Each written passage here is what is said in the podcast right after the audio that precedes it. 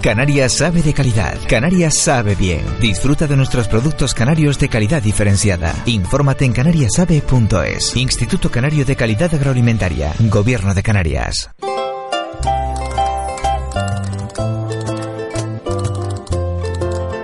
Muy buenos días, ¿qué tal están ustedes a esta hora de la mañana? Bienvenidos a este tiempo de radio en Canarias Radio La Autonómica. Cada día de lunes a viernes a las 6 de la mañana madrugamos con usted para acompañarle, para informarle, para entretenerle, para hacerle el comienzo del día pues más llevadero, con optimismo, con ilusión, con esperanza, sembrando futuro, creando riqueza y haciendo una apuesta por el, el producto local. Del producto local se habló ayer en el Hotel Mensei, Salón de las Plataneras, en un debate organizado por Diario Visos y el Banco Bilbao Vizcaya Argentaria, el BBVA. Bueno, allí estaba Ángela Delgado, la presidenta de ASAGA, estaba también Alonso Rodríguez, el secretario general de Azucán, de la Asociación de Supermercados de Canarias. Estaba el presidente del Cabildo, Carlos Alonso, y estaba también el responsable del BBVA, para hablar del sector primario pues en Canarias en general, pero sobre todo en la isla de, de Tenerife. Y de ello vamos a hablar, pero también vamos a hablar de los tomateros, porque han presentado al presidente del gobierno de Canarias el plan estratégico del tomate de Canarias. Esperemos y deseamos que este plan estratégico, que este plan estratégico tenga mejor rentabilidad que el último, porque en el último se vendió a bombo y platillo, pero después el gobierno de España no cumplió y dejó a los tomateros colgados. Ellos hicieron la inversión, ellos hicieron la apuesta, pero después las ayudas no, no llegaron.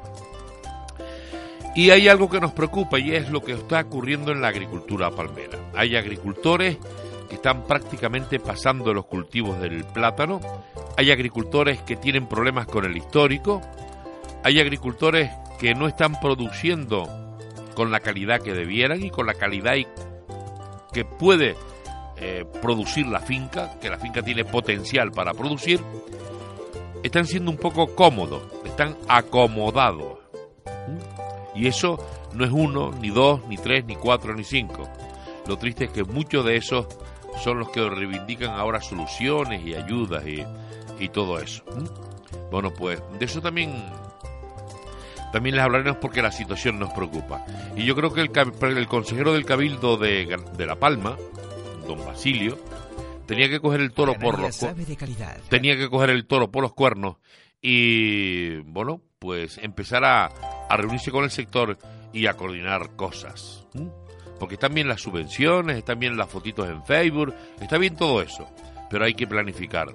Y yo pregunto, ¿dónde está el plan para potenciar el desarrollo agrícola de la isla de La Palma? ¿Dónde está? ¿Dónde está el plan para que los aguacates no vuelvan a ser un fracaso cuando ya en su época se empezaron a... Hay que... Las administraciones públicas están para unir, están para coordinar, están para motivar, están para activar sinergias de competitividad. Ahora mismo va a llegar a La Palma pues tres grandes supermercados. La Palma podría ofrecer todas las frutas, verduras, hortalizas. Y como no están unidos, como Nico campa, pues parece que campa a lo que le llega. O sea, no hay una actividad de, fomentar, de planificar cultivos. Sodepal, pues hace lo que puede, o lo que le dejan. Pues resulta que, bueno, que no hay oferta, no va a haber oferta. Y una pena. Y después nos quejamos.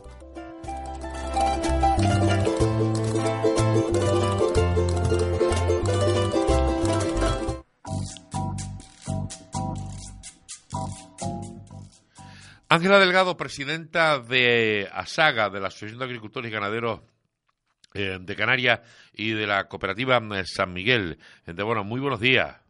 Buenos días. Bueno, y además presidenta eh, de Garañeña, la cooperativa de papas Garañeña. Antes de, preguntarle por el debate de, de, ayer en el Mensei, en el Salón Platanera, si ese salón hablara todo lo que ha escuchado, todo lo que se ha dicho en ese salón, vamos, sería una historia eh, impresionante. Eh, ¿Cuál es la situación ahora mismo de la papa en Tenerife? Hay dos, dicen que hay dos grandes problemas. La plaga, la, la, la plaga, la polilla guatemalteca, por un lado, y después mmm, la excesiva producción a, mmm, de papa este año. Pues sí, pues debido a que hay una, bueno, una buena cosecha este año, a pesar de que empezó empezaron las siembras pues prácticamente en sequía y que empezábamos quejándonos de que no había llovido, pues la cosecha ha sido bastante bastante grande, eh, sigue siendo, se sigue recogiendo en la parte norte y hemos tenido quizá un problema de que un poco pues la confluencia de la zona sur y la zona norte eh, se han solapado, con lo cual pues estamos teniendo problemas, ¿no? Estamos teniendo problemas eh, y estamos pues ahora mismo almacenando, ¿no? Almacenando lo que lo que podemos almacenar y ya estamos, digamos, pues prácticamente al 90% de, de capacidad. Eh, hablo de lo que es la, la, cooperativa nuestra. Por fuera pues se oye un poco de todo, agricultores que no tienen dónde vender, eh, agricultores que no pueden esperar más para recoger y por supuesto eh, el resto de los almacenes me imagino que estarán como nosotros, pues llenos de papas. Y claro, la imposibilidad de que si el mercado no reacciona porque no... Eh, es decir, si vamos comiéndonos pues un kilo de papas al día, de repente no nos comemos tres ni nos comemos cuatro, ¿no? Esto lo unimos a que hay papas en en las esquinas, los, las calles, los mercadillos y que todo el que tiene papas pues le distribuye a su familia, a sus parientes y demás y demás, pues ahora mismo es un momento en que lo que se recoge es más que lo que se vende y por lo tanto pues estamos almacenando y ya digo, prácticamente llegando al límite del almacenamiento. Eh, en estos momentos, mm, Carañeña, por ejemplo, tiene un acuerdo con, con una gran cadena de supermercados que los suministra, ese acuerdo sigue vigente, ¿no? O sea, eh, eh, ahí hay una salida importante. No es todo lo que lo que debiera ser, ¿no? Vigente, pero mm, ahora mismo este mes, bueno, el, mes pasado hicimos el comparativo y vendimos pues casi 40.000 kilos más que el mismo mes del año anterior, pero el problema no es el convenio que siga vigente, que sí lo está, sino que ahora mismo pues tenemos una avalancha de entradas y las papas pues no son tornillos, eh, son perecederas y si no prevemos que esa cantidad se vaya a vender antes del primero de noviembre o la primera semana de noviembre, pues tenemos un problema. Si eso lo unimos a que la cosecha en Reino Unido pues empieza a lo mejor a venir hacia Canarias en septiembre, si eso lo unimos a que la libra se ha devaluado y es probable que todavía la producción pueda venir más, más barata, pues todo eso son eh, inconvenientes que vamos sumando a la gran cosecha que tenemos. Vamos a intentar ser optimistas y pensar que el, que el consumo pues se reactive un poco, por lo menos eh, se deje de vender, digamos, las pequeñas producciones que están en la calle porque se termine de recoger realmente y empiece a subir el, el consumo en las grandes en los grandes supermercados y en las grandes superficies y un poco pues esto tire por, por el almacenamiento y, y que digamos que pues podamos vender la cosecha que estamos almacenando en más o menos en los tres meses que tenemos vista, ¿no? Mm. Porque todavía todavía se está recogiendo papa, sobre todo en el norte, ¿no? Todavía hay mucha papa. Pues, eh, ¿Y por qué, lo, por qué eh, el agricultor particular no lo lleva a la cooperativa? Eh, ¿Es más fácil venderlo en el furgón, en, en, en, el cruce de caminos, en, la rotonda, que llevárselo a la cooperativa? Bueno, ahora mismo yo pienso que la cooperativa es una, una elección más de las que ha habido hay más cooperativas, hay más puntos de recogida, hay eh, mayoristas, hay otra gente también que recoge papas, que está en el mundo de la papa, y nosotros somos una opción más. ¿Qué pasa? Que nosotros tenemos una declaración de cosecha hecha por nuestros socios, tenemos una capacidad limitada y hemos limitado por el momento a los socios que han hecho su declaración de cosecha y que son a los que podemos albergar ahora mismo. Nosotros no tenemos una capacidad infinita, sino que la capacidad es limitada y la capacidad de venta también es limitada. De nada sirve recoger una papa que, sabes a ciencia cierta que a lo mejor no puedes vender. Claro, ese es el problema. ¿Y cómo se está pagando, Ángela? Bueno, ahora mismo nosotros liquidación realmente hecha, la de abril, que salió a 67 céntimos. Ahora se van a liquidar las dos primeras semanas de mayo. Todavía no está el precio cerrado y después ya, pues como eh, digamos que ya hemos pasado al, almacenamiento y a entrar en cámaras, pues ya tendrá que ser una liquidación única para que aúne, digamos, a todos los productores que se haya un precio único. Pero todavía de eso pues no hay precio porque como ustedes comprenderán, si todavía ni las hemos vendido ni sabemos los meses que van a estar en cámaras, pues ese cálculo no se puede hacer. Claro. Eh, y, la producción en cuánto está por encima de la producción del año pasado? Nosotros estimamos, porque ya digo, no, no ha terminado la recogida, pero Eh, nosotros tenemos almacenados ahora mismo 3.200 toneladas, más o menos, a día de hoy. Y queda todavía algo que recoger. No digamos que ya han pasado la, digamos la fuerza, eh, por lo menos en lo que es nuestra cooperativa, ha pasado la fuerza, pero puede quedar todavía 10 o 15 días que pues se puedan coger a lo mejor 300 o 400 toneladas. O sea que, que van a haber unos cuantos kilos para poner en el mercado, ¿no? ¿Más que el año pasado? Sí, más que el año pasado, por supuesto, porque el año pasado tuvimos un problema de sequía, hubo un problema muy grande de polilla y hubo agricultores pues con una incidencia de polilla hasta el 50%. Con lo cual, pues desde luego, este año la cosecha, a pesar de que hay polilla y hay polilla también por la zona sur, eh, lo que estamos recogiendo está mm, bastante más limpio. Eh, ¿Y la polilla mm, está haciendo mucho daño en el norte? La polilla está haciendo mucho daño en, todas partes. Ya digamos que estamos en, en una isla globalizada y ya la polilla pues también está en el sur de Tenerife. Y este año pues que no ha llovido nada en el sur, sino todo ha sido a base de, de regadío, pero, pero hay incidencia de polilla bastante. El Cabildo ahí ha, colaborado porque bueno quiere recoger en la, con la corrección de los agricultores para porque hay algo que no se puede hacer, la papa que, tiene, que está afectada por la polilla ni se puede, no se puede ni tirar a los barrancos ni enterrar en la misma huerta que, eh, que, se cultivó. Hay que desecharla y, y, el Cabildo está dispuesto a recogerla para, para llevarla al, al, PIR, ¿no? Tenemos que ser muy conscientes con esto porque lo que pensamos que no nos afecta eh, es lo que nos está matando. Es decir, ahora mismo, hoy mismo hay una reunión de, con agricultores en nuestras instalaciones. Los agricultores tenemos que ser conscientes de que la, papa afectada hay que retirarla del campo y hay que meterla en los contenedores de, del cabildo y mandarla a vertedero para que se para que se entierre esa esa papa afectada. Porque si no aunque parezca que este año no hay el año que viene volveremos a tener y cada vez más. Entonces estamos nosotros mismos preparando una plaga si no somos cuidadosos con las labores de campo posteriores a la recogida y las labores de campo y los tratamientos y un poco los polilleros y todo lo que tenemos que intentar hacer entre todos. Esto es una labor de concienciación si no queremos perder el gran cultivo que tenemos ahora mismo, porque si no ya, pues si desde luego seguimos subiendo los niveles de podrilla, pues va a ser llegar un momento que este, este cultivo no sea rentable. Lo que sí es cierto, eh, y ya hilamos con la conferencia mesa redonda de ayer, ¿no? usted eh, eh, fue parte protagonista y como, como representante del sector agrario eh, le atraemos a usted que es lo que más mm, es más interesante lo que nos pueda decir que la, que la clase política y que el banco porque el banco va, va a vender sus servicios eh, financieros y el político pues bueno pues no es el estilo de Carlos Alonso en este sentido pero bueno va va a intentar aunque habla habla claro va a intentar bien y usted la, la parte Mm, afecta. Uniendo con, con esa conferencia, lo que sí siento es que aquí la administración yo siempre lo he dicho, y, que coste, muchos pensarán no estaba riendo para mm, casa, ¿no?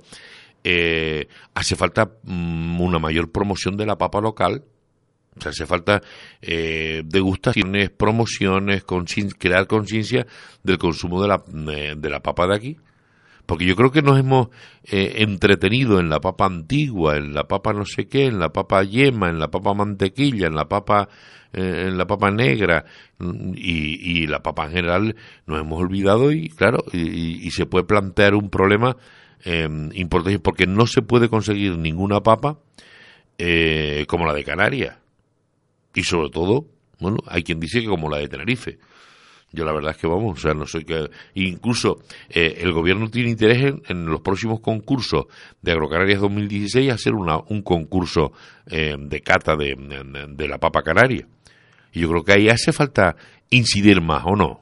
Sí, bueno, la campaña se pone en marcha realmente cuando hay papa del país y, por supuesto, pues este año habrá que hacer bastante hincapié en los consumidores y sobre todo cuando llegue el mes de septiembre, octubre, porque competiremos con la papa de importación. No olvidemos que el mercado es libre para importar y eh, pues existirá nuestra papa conviviendo con la que venga del Reino Unido. Esperemos que la cosecha en el Reino Unido no sea eh, como la de hace dos años y esperemos también pues que que la libra suba aunque sea por, por, por egoísmo propio y esperemos también pues que no esté tan temprana la cosecha como otros años para que los productores canarios tengamos tiempo de vender nuestra cosecha y defenderla a un precio más o menos digno. Fíjense, usted como, fíjense, ustedes lo importante que es la papa canaria lo importante que es la papa canaria y por eso una advertencia que hay importadores de papa de Irlanda, de Turquía, de Egipto y de donde no se sabe dónde, que para poderla vender utilizan nombres o topónimos del archipiélago canario. Claro, ellos nos están engañando porque en el anverso de la bolsa va la etiqueta. Así que mucho cuidado. Cuando usted vaya a buscar una papa, eh, una bolsa de papas, dele la vuelta a la bolsa, mírela por debajo, por todos los lados, y busque una etiqueta, busque el origen de la papa. Porque a lo mejor les pueden decir que son papas de tejina, o aparecer un nombre como yo que sé, el barranco del, papas barranco del infierno.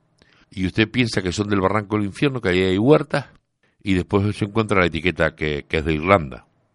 Y, y, eso desgraciadamente lo hacen algunos. Eh, en el caso de Garañaña, ahí está Ángela que lo puede decir, o sea, ustedes cuando comercializan papa que no es papa de Tenerife, la bolsa no se parece en nada y, está perfectamente identificada. Preguntes eso porque pues alguien de la competencia, que es lícita totalmente cuando se dicen verdades, pero no cuando se dicen mentiras, eh, pues ha difundido un rumor de que nosotros tenemos un millón de kilos de Israel guardados en las cámaras de Benijo. Eh, a ver, nosotros importamos puntualmente para el mes de abril una cantidad de papas de Israel que es la que pedía el cliente y la que el cliente dice que quiere ese eh, papa nueva y esa papa se vendió absolutamente a 5 de mayo, estaba toda esa papa vendida, no queda ni un solo kilo y puntualmente nosotros importamos cuando no tenemos producción canaria.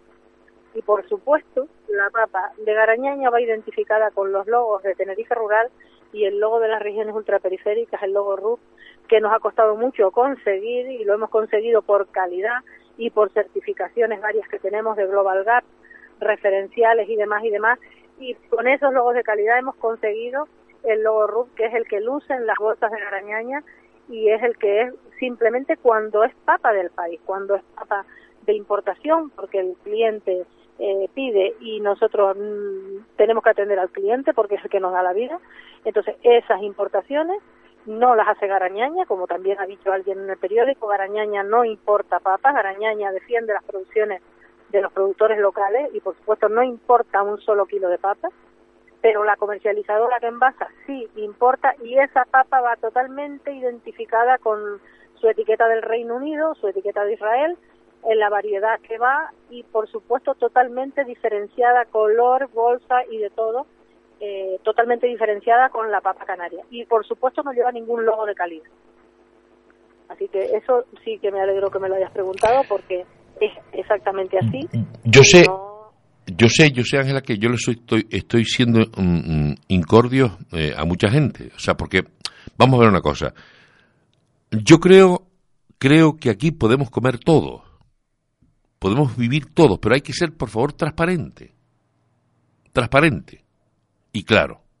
O sea, el logo RUP de las regiones ultraperiféricas, que es un, sol con unas ondas de, de, agua debajo, unos trazos que parecen la mar, región ultraperiférica canaria, identifica que el producto es canario, que el producto es local.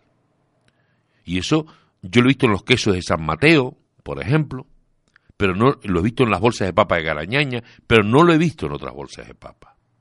Pero además, digo más, o sea, alguien que es uno de los importantes importadores de papa de esta tierra, lo vi una vez en un programa de televisión y presumió poco menos que toda su papa que comercializaba era cultivada y no habló para nada de importación.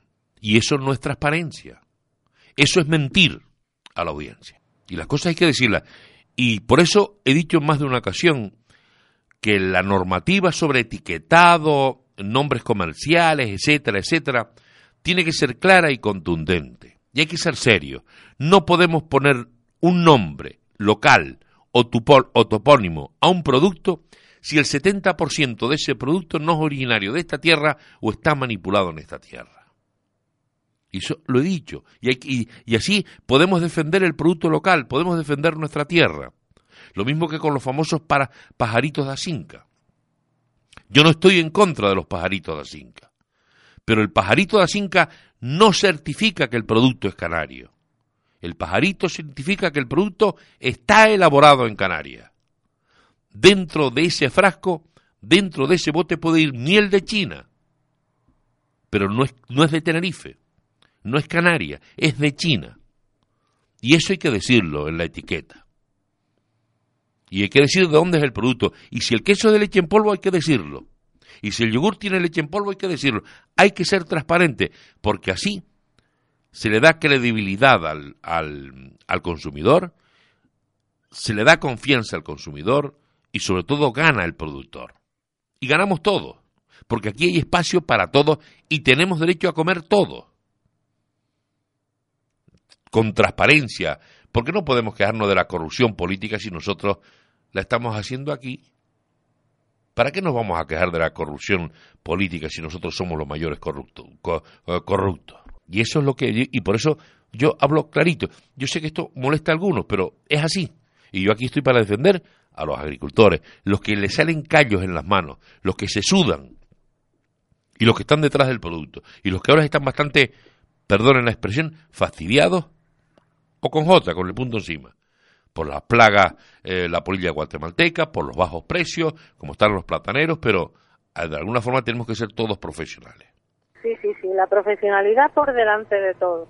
Ya está bien de amañados y ya está bien de los que dicen ser productores y no lo son. O sea, la profesionalidad del sector es lo que tiene que diferenciarnos de, de, otras épocas. O sea, ahora mismo hay que profesionalizarse, hay que certificar los productos, hay que ser serio, hay que vender salubridad y vender mm, todo etiquetado y debidamente mm, definido para que no haya duda alguna de que lo que los que estamos vendiendo primero es saludable y segundo viene de donde viene y procede de donde procede y, está claro y no hay ningún engaño. Tiene que ser. Bueno, ¿y qué le pareció el debate de ayer? Hay un problema de agua, ¿no? ¿Iremos a pasar a sed en verano? Bueno, ya yo creo que estamos pasando sed. Llevamos un año muy complicado en el norte porque ha llovido y las expectativas pues se cubren con la lluvia, con la lluvia. Pero el sur de Tenerife ha tenido un invierno muy duro. O sea, los agricultores en Tenerife han tenido, en el sur de Tenerife han tenido un invierno ya bastante duro porque no había la disponibilidad de agua de, de, otro, de otros años. Y por supuesto el verano eh, se, se, plantea también bastante, bastante duro. ¿Y, qué le pareció el debate ayer? Bueno, mm, quizá, mm, a ver, el debate estuvo muy bien, pero poco tiempo para hablar de, de un sector tan complejo y tan amplio como es el sector agrario. Pero bueno, eh, fue un acercamiento, fue un poco eh, el escucharnos todos y el pues cada uno defender su, su parte de, de, la economía, digamos, de la agricultura canaria, ¿sí? Eh, eh, quizás lo más interesante fue lo que dijo el presidente de, los proyectos, porque aquí hay que montar una auténtica red hidráulica. No sé si, si, si la autopista del agua, como dice Manuel Marrero, el presidente de Cumbres de Abona, pero las cosas se pueden poner muy cuesta arriba porque además Tenerife tiene un gran problema y es que eh, el agua subterránea de pozos o de galerías es agua con, con alta densidad que hay que mm, de alguna forma también transformar o sea, poco menos que, desalinizar, depurar, eh, para que una parte sea mm, eh, potable y para que sea también pueda utilizarse en, el riego. Y, y, en ese proceso de cambio que se quiere hacer para mm, producir agua bien desalinizada, bien eh, depurada, reconvertida, para eh, enviarla al sector urbano y el sector eh, agrícola para retirar del, del, sector urbano el agua potable cara a que sea agua más eh, agua potable que se está utilizando en la agricultura más a beneficio de, de, los ciudadanos yo creo que es un proyecto importante pero mm, es un proyecto a largo tiempo ¿no? Sí, bueno, un proyecto que, que han ido poniendo en marcha digamos, por fases. Esta última fase vamos a ver ahí lo que se tiene que plasmar realmente es que los, eh, que los ayuntamientos compren esa agua desalinizada que es bastante más cara como se dijo ayer allí y bueno pues un poco pues al a la parte turística y urbana tirar por las desaladoras pues creemos que se va a generar, pues no un sobrante, porque yo creo que el agua nunca es, suficiente, o será que los agricultores hemos nacido todos sedientos, pero por lo menos se liberará a lo mejor parte del agua en las partes altas que podrá quedar a disponibilidad de los agricultores, que es de lo que se trata, es un poco poner cordura al mundo del agua, hay que hacer pues esos pequeños bypass que hay que hacer entre canales y entre entre esas autopistas del agua, como tú bien has dicho, para que en determinados momentos de sequía se pueda traspasar agua de una parte a otra o se pueda llevar el agua allí donde se necesite, ¿no? Entonces es una cuestión de, de, ingeniería hidráulica y de poner pues toda toda la buena intención en que esto se lleve a cabo y ya digo, después falta la parte política de cumplir con que ese suministro urbano sea el que tire por las desaladoras, que es un agua más cara, pero que el turismo y las zonas urbanas sí la pueden pagar, los agricultores. Claro. Lo que yo, lo que mm, yo no alcanzo a entender, eh, y brevemente, Ángela, usted que ha estado en el sector y además que desde pequeñita se lo está mamando, eh, lo que yo no caso, por ejemplo, La Palma tiene un, plan de balsas, un plan hidráulico. En la isla hay una serie de balsas, pero mm, mm, eh, muchos de los agricultores demandan mucha más agua. O sea, las balsas eh, o no se construyeron en, en, los, en los lugares idóneos eh, o, se dejó a mitad. Porque por, ese sur de Tenerife, por ejemplo, yo entiendo que hacen mucho falta mucho más embalses. Eh, y, ahí se tenía que haber, se pensó más en el turismo que en el sector primario, se tenía la gente que haber espabilado un poquito más, y la administración, ¿no? A ver, yo, eso es una parte técnica, hay un poquito de todo. Hay balsas que están vacías, que se han hecho y están vacías. Pues pongo un ejemplo, la de Vilaflor no tiene tomadero, o sea, tiene muy poco tomadero y luego no recoge agua de galería.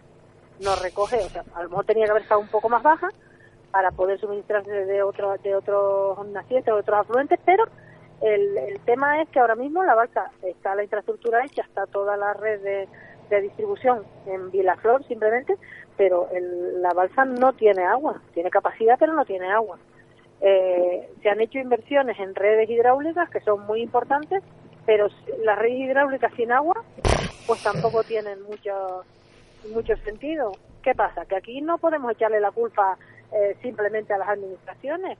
O sea, hay un tema de sequía, hay un tema de que, por ejemplo, Gran Canaria ha preparado desaladoras mucho tiempo antes que nosotros, quizá nosotros nos hemos dormido porque teníamos las galerías y los pozos. O sea, aquí yo mm, soy siempre partidaria de repartir culpas. Nadie tiene la culpa infinita, ni nadie es absolutamente inocente. Todos tenemos nuestra parte, ¿no? Entonces, yo soy una persona que me gusta buscar soluciones, no buscar culpables. Entonces, pues, lo que hay que tenemos que intentar es aunar esfuerzos para interconectar canales, para hacer que podamos en un momento de sequía llevar agua a una parte determinada si por otro lado está sobrando, que ese trasvase del agua sea real y pueda ser eh, eh, asequible a los agricultores, ¿no? Mm. Para eso yo creo que el Cabildo tiene una empresa como Asgalten que está destinada a eso y que debe ser la que lidere eh, esa parte. Mm. No viene mal que luego, pues si hay iniciativas privadas, pues también se permitan las iniciativas privadas la desaladora de las galletas, cuánto nos costó ponerla en marcha.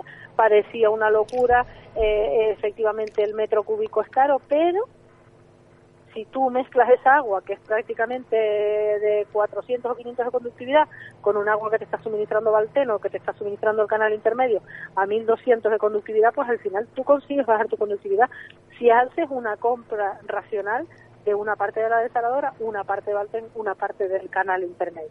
Y al final, cuando hace falta agua y llega el verano, lo que interesa es el agua moje. Entonces, todos son alternativas que se suman a la demanda de, agua que tenemos ahora mismo. Pues muchísimas gracias, Ángela Delgado, presidenta de la saga, también de la cooperativa mm, San Miguel eh, del sur de Tenerife y de la cooperativa mm, Garañaña, que ha logrado unir eh, toda la producción, la mayor, la más, la producción más fuerte de, de papa en esta, en esta isla. Gracias y buenos días. Nosotros prácticamente llegamos al final. Les dejamos con el buenos días eh, Canarias. Volveremos mañana. Gracias por la atención prestada. Que sean felices y que consuman el producto local. Es sembrar futuro, crear riqueza. Canarias sabe de calidad. Canarias sabe bien. Disfruta de nuestros productos canarios de calidad diferenciada. Infórmate en canariasabe.es. Instituto Canario de Calidad Agroalimentaria. Gobierno de Canarias.